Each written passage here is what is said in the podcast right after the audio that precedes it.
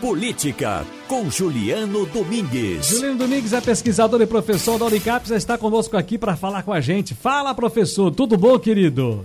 Boa tarde, Ciro, tudo bem? Você como está? Tranquilo, na santa paz de Deus, vamos trabalhar? Vamos embora. Os últimos dias foram marcados, professor, pela realização de manifestações pró e contra o presidente Jair Bolsonaro.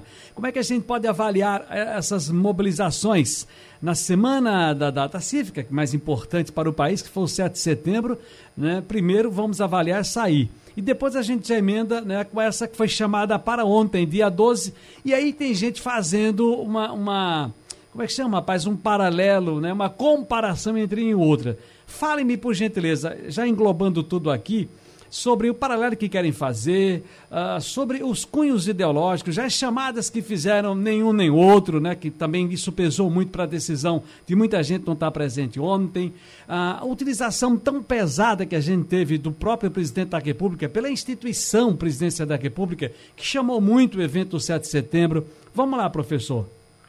Ciro, começando pelo 7 de setembro, esse é um componente importante, né? É, a, a, força da utilização da máquina, digamos assim, e da divulgação, né, com uma antecedência bem razoável, é, com chamamento à população a participar dos eventos do 7 de setembro, associando a data cívica a uma defesa do governo.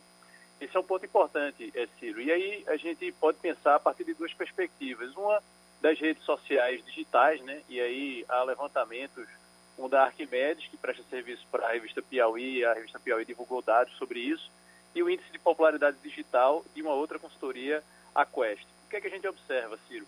É que nas redes sociais não houve a repercussão, é, digamos assim, esperada, favorável ao governo.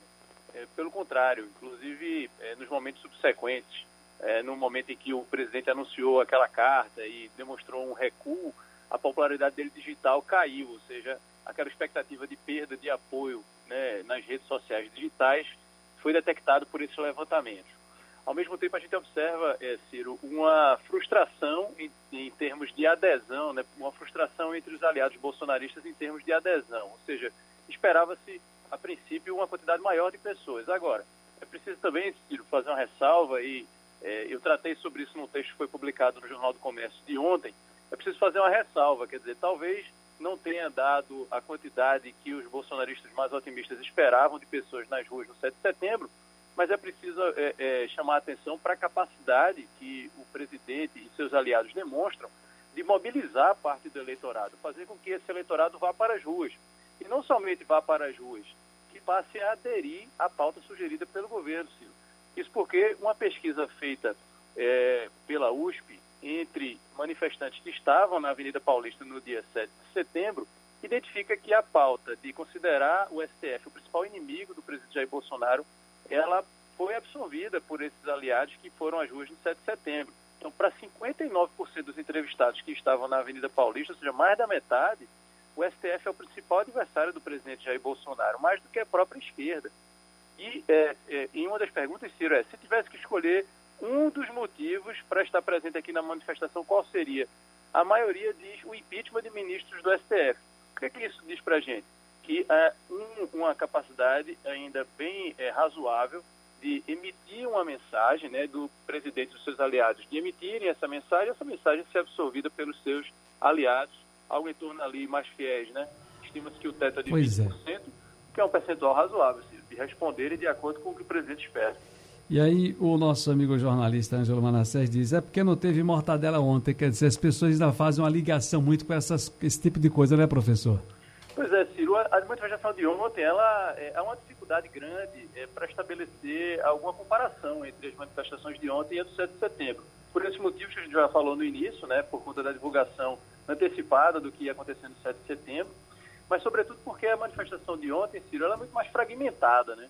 A manifestação de ontem, ela reúne, ou pelo menos tentou se reunir em torno de uma, de uma bandeira, que seria o, né, o Fora Bolsonaro, mas entre o Fora Bolsonaro, né, nesse grupo que a gente poderia de maneira genérica falar entre aqueles que são fora Bolsonaro, há uma diversidade muito grande de, é, de viés ideológico e de expectativa de poder e de desdobramento né, do que vai acontecer daqui em diante.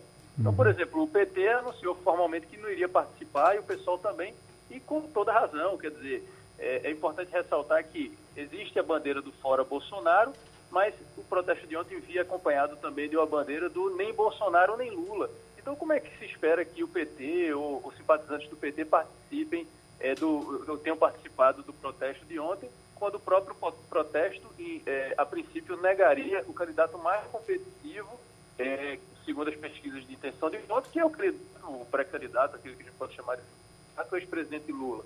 Então, seria dar um tiro no pé. Então, a, os protestos de ontem, eles possuem um grau de é, heterogeneidade muito grande dos grupos que estavam é, reunidos em torno dessa bandeira. Meu querido professor Gilano Domingues, coluna política de hoje, mais uma vez tratando das coisas que estão aí quentes de Brasília e do Brasil, claro. Meu caro professor, mais uma vez, muito obrigado, um grande abraço e até a próxima, hein?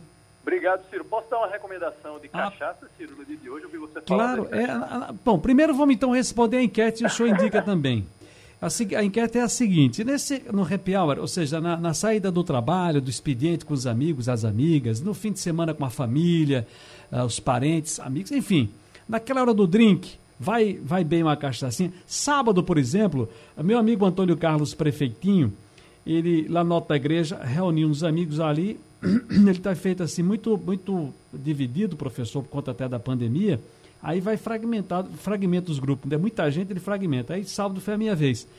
E ele serviu lá uma, umas cachaçinhas boas danadas, rapaz. E aí tinha um bodinho, da, um do Cerrado, tinha um sururu, tinha uma rabada, tinha o que mais? Frutas. Aí você sabe, essas coisas vai bom com uma cachaçinha ali de leve, devagar, para não fazer mal a ninguém, porque água demais mata a planta, né, professor? Mas o senhor vai de vinho, de cerveja, uísque, entra aquela cachaçinha boa.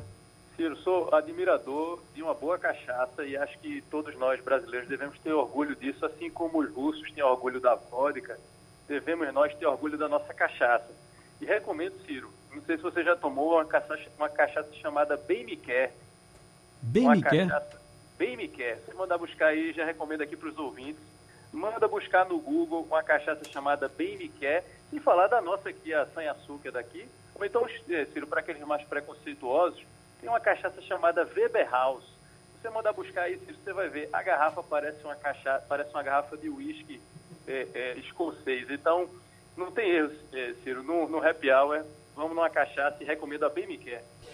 Olha, doutor, uh, doutor professor Juliano Domingues, eu, eu, quem, quem sempre indica bem essas cachaças aqui para mim é Wagner Gomes, é o nosso querido Zelito Nunes, é, doutor Zé Paulo Cavalcante, rapaz, entende? Eu soube que ele entende de cachaças. Eu, eu quero até depois levar um papo com o doutor Zé Paulo Cavalcante para ver se ele nos inspira também algumas marcas boas. Eu sou chegada à nossa capitula de Vitória, aliás, vou conversar já já com Alexandre Ferrer, mas também a, o Geraldo Freire também indica, entende um pouquinho desse negócio. Agora, essa segunda que o senhor falou é Verber, Verber House. Verber House. É de Porto Alegre ou Santa Catarina? Ela, salvo engano, é, Ciro, não saberia dizer se é de Porto Alegre, mas é do Rio Grande do Sul. Rio Grande do Sul. Porto Alegre e... não, Rio Grande do Sul. Eu já bebi, é boa, é boa, é boa. Muito boa. É, não, tá, tá sempre bem ranqueada, Ciro. Uhum, Essa, tá é, e, e, a Bem Me Quer é uma das...